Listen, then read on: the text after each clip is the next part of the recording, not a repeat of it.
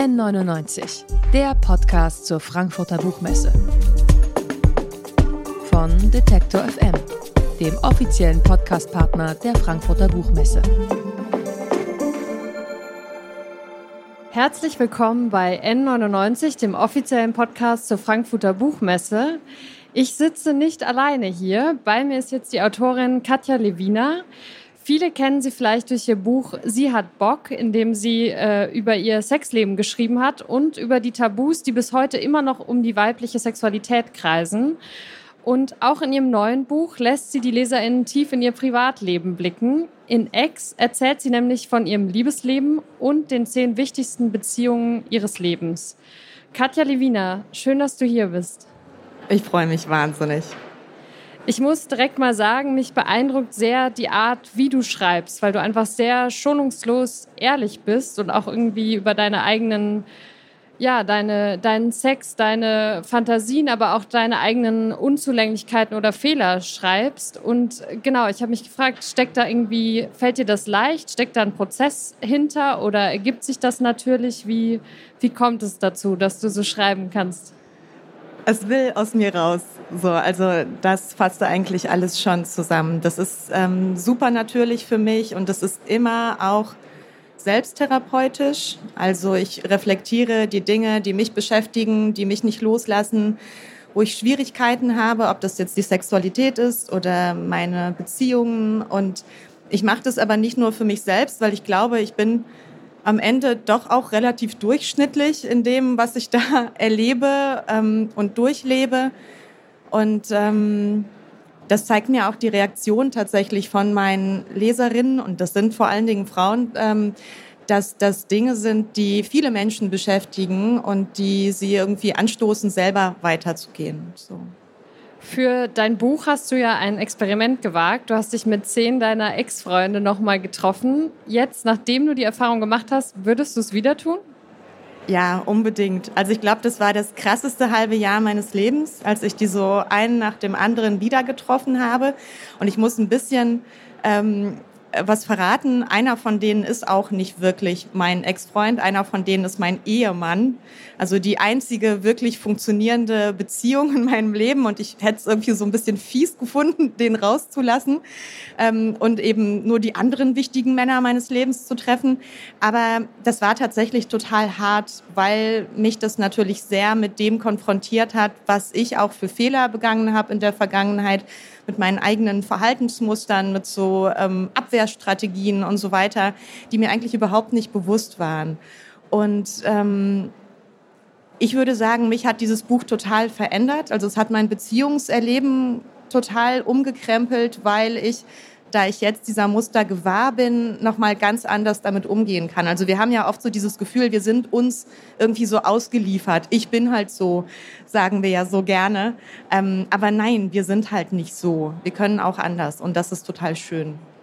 Jetzt hast du gerade schon äh, angesprochen, du hast einen Ehemann, du hast auch drei Kinder und äh, ein ganz normales Leben so noch drumherum. Ähm, wie hat denn dein Umfeld darauf reagiert, als du gesagt hast, ja, ich ziehe das jetzt durch, ich treffe die jetzt alle nochmal? Ich glaube, mein Umfeld ist schon Kummer mit mir gewöhnt. so, also es war halt so, ah ja, die Katja, okay, alles klar, viel Spaß, gib dir doch gleich einen Kopfschuss. Ähm, oh ähm, nein, also das war, das war echt okay und das war gut und es war ähm, mit Vorsicht und Wohlwollen von außen betrachtet. Also ich habe einige Freundinnen, die sagten, ja, ja, okay, probier das mal, vielleicht ziehe ich dann nach. Okay, ja, nicht schlecht. Du schreibst am Anfang deines Buches, das Problem ist nicht, dass wir uns trennen, das Problem ist, dass wir nicht lernen. Also was war denn dein wichtigstes Learning im Zuge dieser Treffen? Oh mein Gott, ich habe ein ganzes Buch darüber geschrieben. mein, also mein wichtigstes Learning, also ich könnte vielleicht so drei Punkte sagen. Ist das erlaubt? Ja, drei natürlich. Wichtigste ja. Learnings? Drei, drei wichtigste Learnings. Lass drei mich drauf ein. Hunderessen. Ja. ähm, also das Wichtigste ist, glaube ich, dass wir unbewusst schon die falsche Wahl treffen oft. Also wenn ich so meine Beziehungshistorie angucke, dann hätte ich bei irgendwie 70 Prozent von all denen sagen können, gleich zu Anfang, ja klar, hat man doch direkt gesehen so. Aber ähm, ich bin so sehenden Auges reingerannt und das beobachte ich wirklich auch bei vielen Menschen, die in Beziehungen bleiben, obwohl eigentlich gleich nach einer Woche klar ist, das wird niemals was. Oder ihr werdet euch immer in die Haare kriegen wegen diesem und jenem Thema. So, also Punkt eins, die Wahl.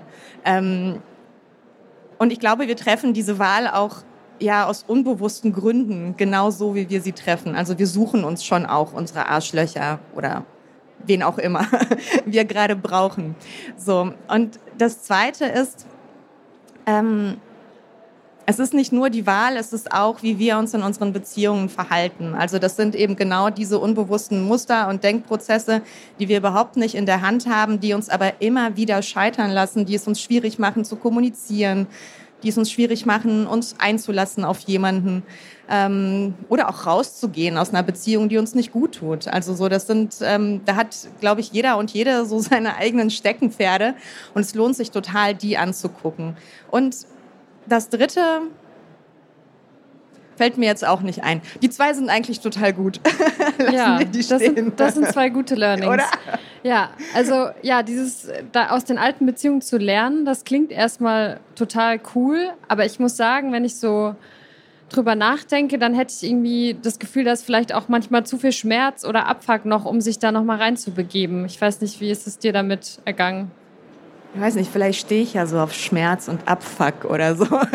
Nein, wobei tatsächlich so nach dem ersten Telefonat, das ich geführt habe mit ähm, meinem Teenager-Freund damals, also es ist wirklich schon 20 Jahre her gewesen, und ähm, da habe ich auch gedacht, nee, ich breche das Projekt jetzt ab. Also das gebe ich mir jetzt nicht neun weitere Male.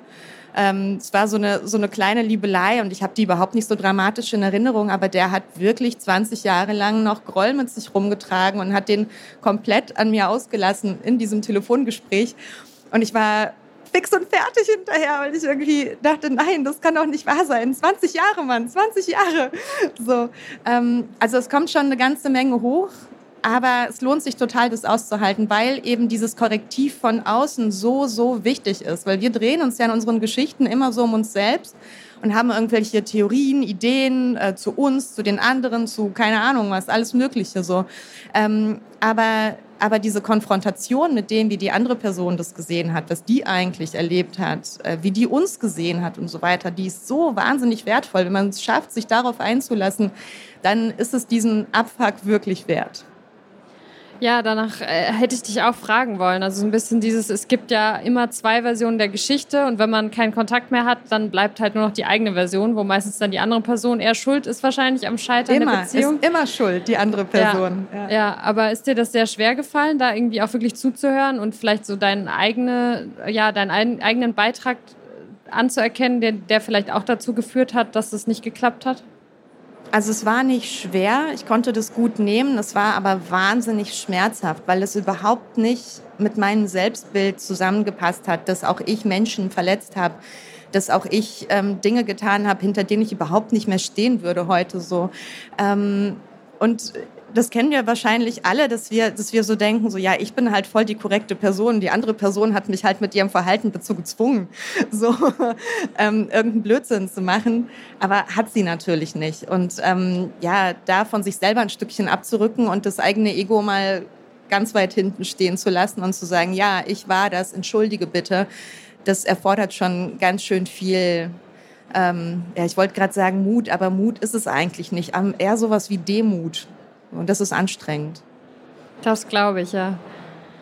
Manche Personen oder Orte sorgen ja dafür, dass man sich plötzlich wieder fühlt wie sein früheres Ich. Und äh, da musste ich so ein bisschen dran denken bei einer der Geschichten, nämlich bei der Geschichte mit Heinrich. In eurer Beziehung gab es ja ein krasses Machtgefälle und als ihr euch dann wieder trefft, sind irgendwie viele Jahre vergangen. Du stehst mittlerweile an einem ganz anderen Punkt in deinem Leben. Und äh, trotzdem ist irgendwie dieses Machtgefälle wieder da. Und du schreibst dann, äh, ihr umarmt euch und dann ähm, schreibst du deinen Gedanken sofort, sofort fühle ich mich wieder klitzeklein, so wie damals. Hat dich das geärgert, dass sich nicht alle Dynamiken auflösen oder aufbrechen lassen und dass man manchmal irgendwie nichts anderes mehr tun kann, als einfach einen Schlussstrich zu ziehen? Ja, total. Ich meine, ich hatte ja auch irgendwie so, ein, so wunderschöne Begegnungen, die alle super smooth waren oder zumindest sich irgendwie am Ende smooth angefühlt haben, weil wir es geschafft haben, so unsere Vergangenheit aufzuarbeiten gefühlt oder irgendwie so, so was Gutes, ein gutes Ende hinterherzusetzen. Und in dem Fall war das wirklich so wie, ich weiß nicht, wie, wie nach Hause kommen zu den Eltern. Und dann ist man ja plötzlich auch wieder Kind und kommt irgendwie nicht aus dieser Rolle raus. Oder man, man ist beim Klassentreffen und ist halt wieder super uncool, ähm, obwohl man eigentlich schon ganz woanders steht im Leben. Und so war das. Also ich war einfach sofort wieder diese kleine, ähm, unwissende, total unterlegene Studentin und er war halt der erwachsene Mann, der irgendwie im Leben steht und Macht hat und Karriere und Geld und so weiter. Ähm, und er hat damals schon auch immer alles bestimmt so in unserer Beziehung und genau so war es halt in dem Moment auch. Und es war auch überhaupt kein richtiges Gespräch möglich, kein gemeinsames Erinnern oder irgendwas. Dann ging es auch nur um die Frage, ob wir noch zusammen ins Hotelzimmer gehen oder nicht. Und das, das, war, das war einfach enttäuschend. So. Aber irgendwie war es auch gut, so einen Fall zu haben, dass eben nicht alles Friede, Freude und Eierkuchen war, sondern so zu merken, ja, mit manchen kann halt auch einfach nichts mehr werden. Und es ist in Ordnung. Wir müssen nicht alle lieb haben und wir müssen nicht von allen lieb gehabt werden. Manchmal klappt es halt auch einfach nicht. Und Punkt, Deckel drauf, ciao.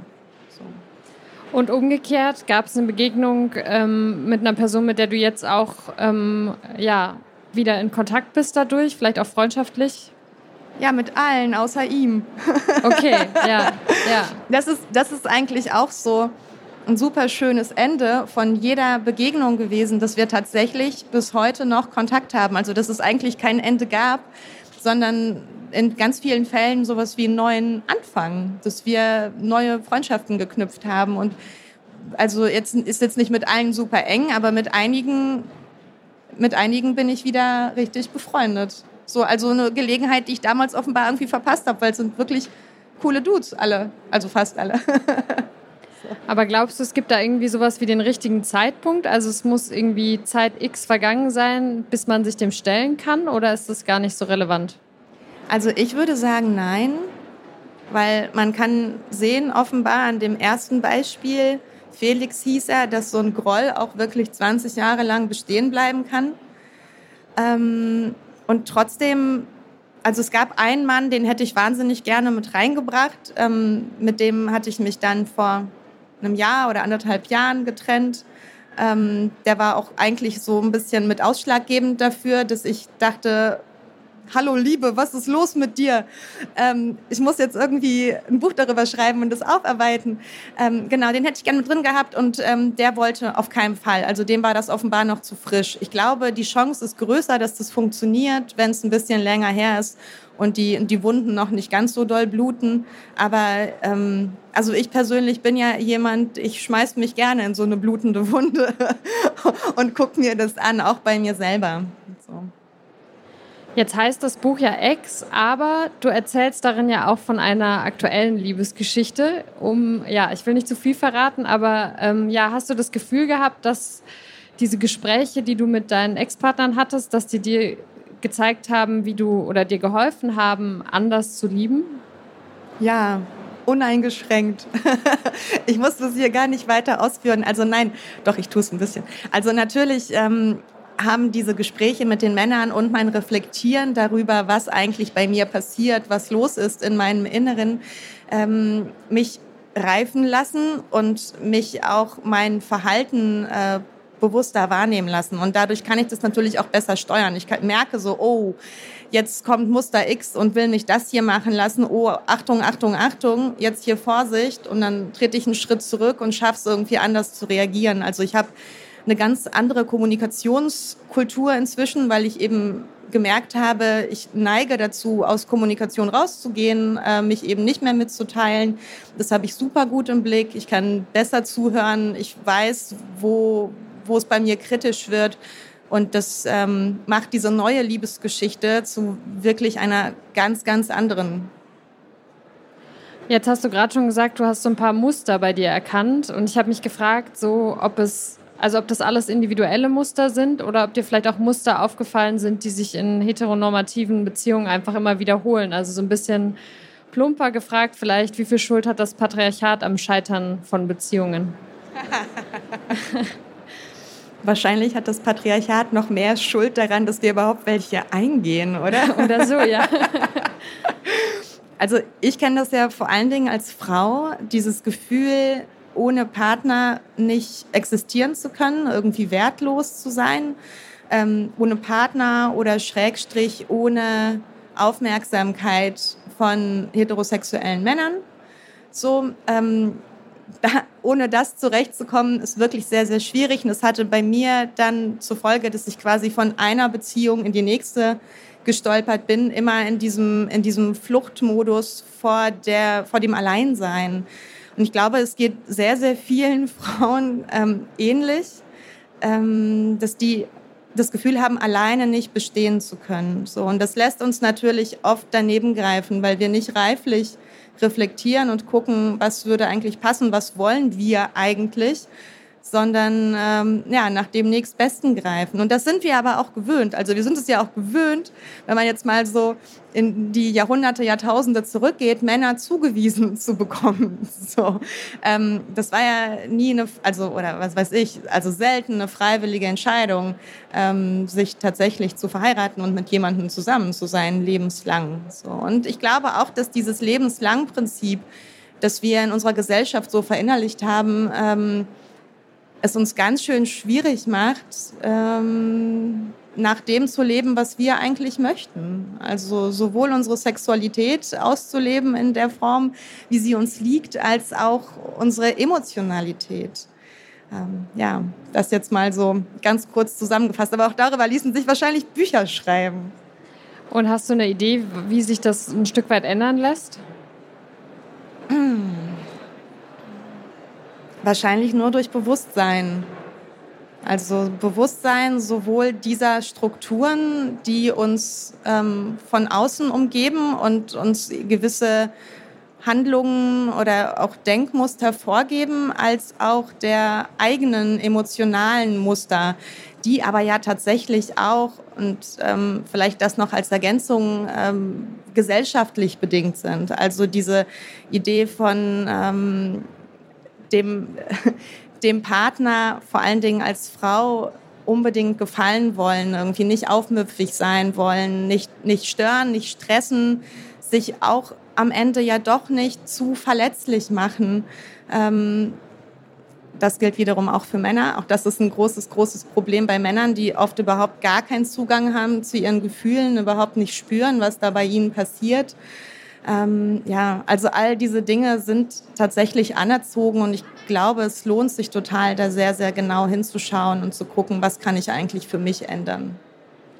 Dann vielleicht zum Schluss noch die Frage nach diesem Marathon an Treffen. Ähm, brauchst du jetzt erstmal eine Pause oder steckst du schon in dem nächsten Projekt oder in dem nächsten Experiment? ähm, ich habe tatsächlich ein paar neue Ideen ähm, aber das ist noch nicht so ganz spruchreif. Aber es ist, es ist tatsächlich so, dass ich ähm, schwer, schwer aufhören kann zu schreiben. Also ich habe richtig Bock weiterzumachen. Dann bin ich gespannt, was da noch alles so kommt. Das sagt Katja Levina. Ähm, ihr neues Buch X ist bei Dumont erschienen, hat 208 Seiten und kostet 22 Euro. Vielen Dank dir für das Gespräch.